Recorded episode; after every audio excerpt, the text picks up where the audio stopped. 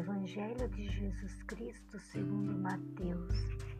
Naquele tempo, entrando em um barco, Jesus atravessou para a outra margem do lago e foi para a sua cidade. Apresentaram-lhe então um paralítico deitado numa cama. Vendo a fé que eles tinham, Jesus disse ao paralítico: Coragem, filho, os teus pecados estão perdoados. Então alguns mestres da lei pensaram: esse homem está blasfemando. Mas Jesus, conhecendo os pensamentos deles, disse: Por que tendes esses maus pensamentos em vossos corações? O que é mais fácil dizer: Os teus pecados estão perdoados, ou dizer: Levanta-te e anda?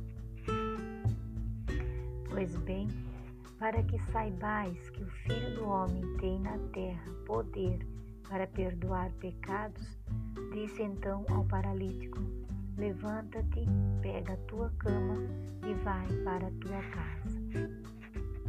Vendo isso, a multidão ficou com medo e glorificou a Deus por ter dado tal poder aos homens.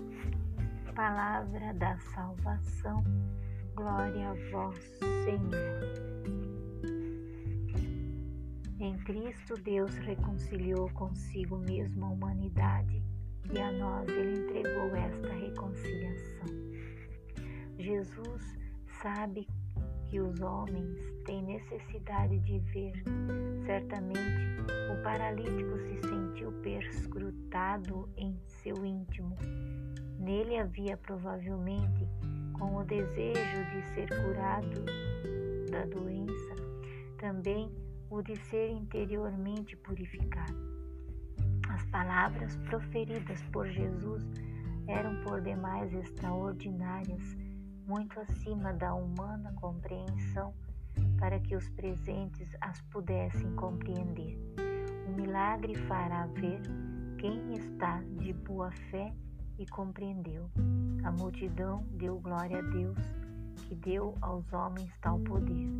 A admiração daqueles antigos ouvintes de Jesus sublinhou este gesto de ilimitada misericórdia da parte de Deus para com os homens.